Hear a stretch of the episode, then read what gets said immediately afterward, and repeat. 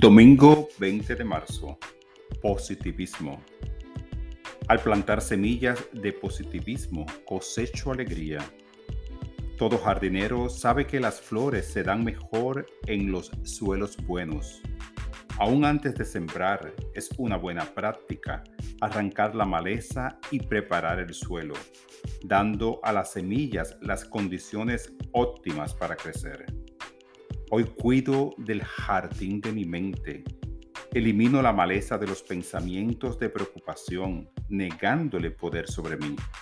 Mediante las prácticas de la oración y la meditación, creo un ambiente fértil para que los pensamientos positivos crezcan.